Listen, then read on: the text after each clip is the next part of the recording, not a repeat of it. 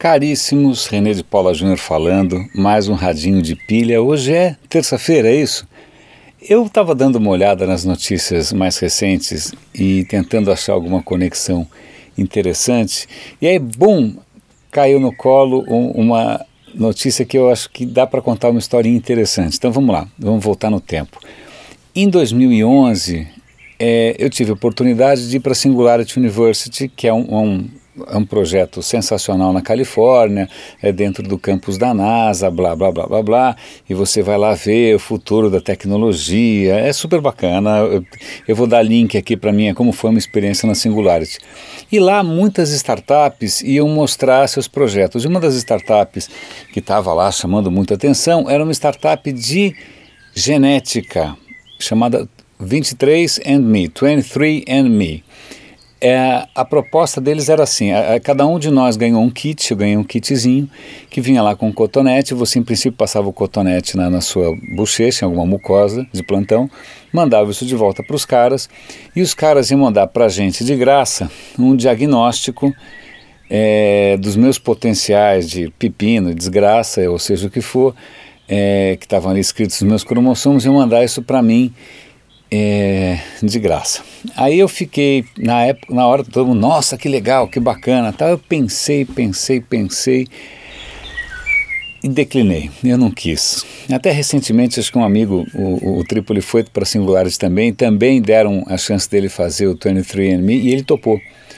É, e eu lembro também quando eu voltei aqui para São Paulo, eu contei que eu tinha declinado, minha mãe falou, não, mas eu faria. Na época eu falei, eu pensei, e hoje eu ainda penso, eu falei, pô, pera lá, eu vou entregar meu código genético inteiro para esses caras.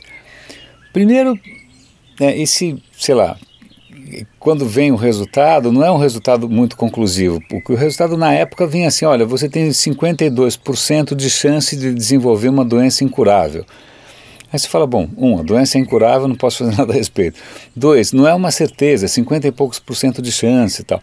Então essa incerteza esquisita é, me deixou muito desconfortável e mas deixou outras pessoas desconfortáveis também porque o Ministério da Saúde americano lá o FDA proibiu o, o 23andMe de tentar de bancar o adivinho com relação a doenças. Falou não, isso é um médico que tem que fazer, não, é, né? O, o que vocês estão dizendo aqui ainda não, não tem tanta certeza a ponto de você dar uma informação tão dramática. Então hoje eles dão as informações um pouco mais light e tal. De qualquer maneira, bastante gente já fez o teste do 23andMe e agora a gente entra na notícia que eu, que eu queria comentar, que é a seguinte. Foi feito um estudo usando 400 mil DNAs, 400 mil DNAs que estavam lá no 23, 23andMe e mais quase 200 mil que estavam no serviço da China, porque os caras queriam analisar é, o DNA, de, eles queriam ver algumas coisas muito específicas tal, de pessoas, não pessoas que estivessem doentes, mas pessoas que estivessem misteriosamente saudáveis. Porque o que acontece é que de repente tem famílias que têm alguma doença genética, né, eles, esse artigo que eu vou dar o link para vocês, eles até citam uma pesquisadora brasileira que acompanha doenças familiares, mas de repente, sei lá, os gêmeos, um desenvolve a doença pavorosa e o outro não. Então a questão era tentar olhar em mais de meio milhão de pessoas se existiam genes ou, sei lá, alguns segredos ocultos que faziam com que as pessoas continuassem saudáveis, mesmo tendo algum potencial grande de problema. Tá? Bom, em suma, nesse meio milhão aí de, de, de, de, pessoas, eles descobriram o que eles mesmos chamaram de 13 super-heróis. É como se fosse 13 pessoas que, por alguma mutação genética, têm superpoderes. O cara deveria estar tá morto, o cara deveria estar tá doente, o cara deveria estar tá lascado, mas não está. Aí você fala, pô, bárbaro, né? Vamos chamar esses caras aqui e vamos investigar, vamos analisar, porque não é simples, né? Você tem fatores ambientais, fatores familiares, sei lá, que, o que, que pode ser o segredo. Mas aí entra a questão interessante, é esse meio milhão de pessoas não tem como você chegar naquelas 13 pessoas porque está tudo anonimizado. A condição de, né, de fazer esse estudo foi que as pessoas ficassem anônimas. Então os caras estão numa situação completamente inusitada, que é existem por aí algumas pessoas com mutações que podem beneficiar, que podem ser salvadoras para o resto da humanidade, mas a gente não tem como saber quem são porque os dados estão protegidos. Então veja que curioso, né, que, que, que dilema interessante com a questão de privacidade e dessa nova medicina.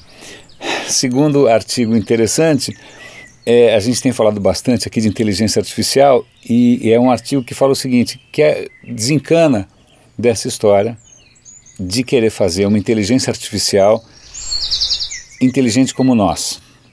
Porque o que acontece é que a gente tem uma certa prepotência, uma certa arrogância, né?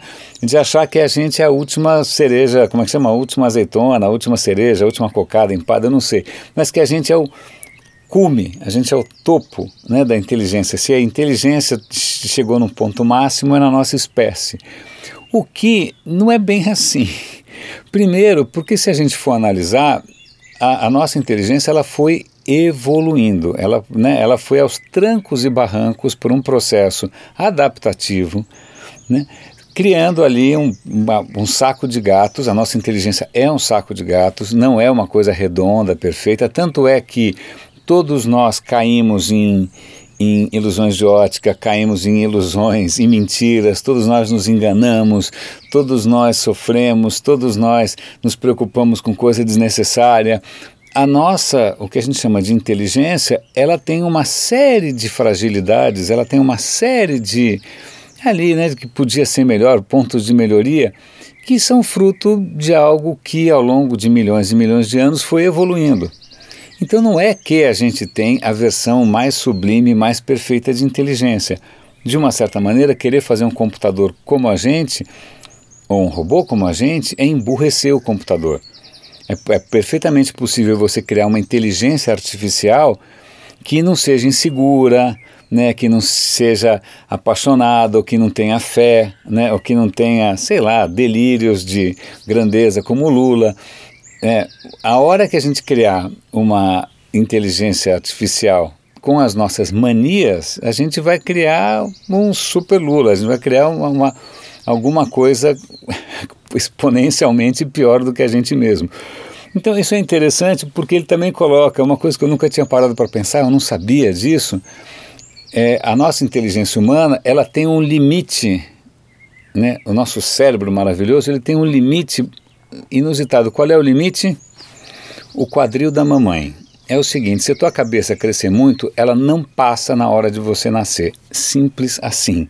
Então, o limite da nossa inteligência é o, a capacidade é, da sua mãe de parir alguma coisa sem morrer. Né? Então, essa foi uma descoberta interessante, mas se bem que eu acho que eu nasci de cesárea.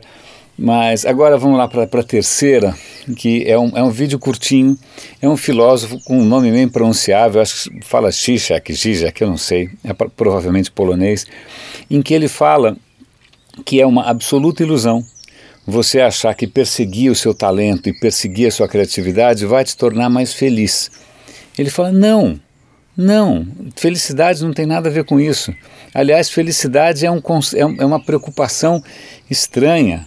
Né? Felicidade, eu não sei se é um bom parâmetro, porque quando você está interessado, sei lá, eu quero descobrir a cura do câncer, eu quero ser um escultor espetacular, eu quero escrever um romance. Cara, isso dói, isso é penoso, você se arrisca, você sofre, não tem nenhuma felicidade aí garantida. Né? Então, vamos descolar um pouco essas coisas, porque parece papo de, de coach. Né? O que, que você quer para ser feliz? Ele, nesse vídeo curtinho ele fala, cara, na boa, a gente acha que a gente sabe o que a gente quer para ser feliz, mas nunca é aquilo que vai nos tornar felizes. Então assista, é um vídeo engraçadinho. Eu vou dar link para quem quiser se aprofundar um pouco mais nesse tema de felicidade, para uma resenha que eu fiz de um livro há um tempo atrás chamada A Euforia Perpétua. É um livro de um cara chamado Pascal Bruckner, um francês, em que ele, ele se aprofunda nessa história de quem inventou essa tal de felicidade, quem disse que a gente tem que ser feliz, né? Felicidade é um bom objetivo, sim ou não? Então, se você quiser se aprofundar, é uma leitura deliciosa. Eu vou deixar o link aqui também para você ver ali a minha resenha. Meus caros, acho que deu, né? Acho que é isso. Então, bom dia para todos nós. É, grande abraço. René de Paula Júnior aqui no Radinho de Pilha.